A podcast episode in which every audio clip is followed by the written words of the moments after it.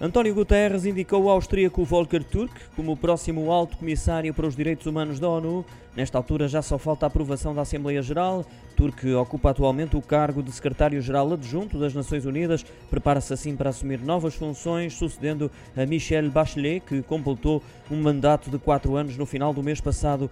Turk, de 57 anos, trabalha para a ONU há mais de 30 e colaborou de perto com António Guterres quando este ocupou o cargo de alto comissário das Nações Unidas para os Refugiados. No desempenho das novas funções, terá que demonstrar capacidade para enfrentar os países mais poderosos. Essas são as exigências das organizações de direitos humanos, Amnistia Internacional e Human Rights Watch.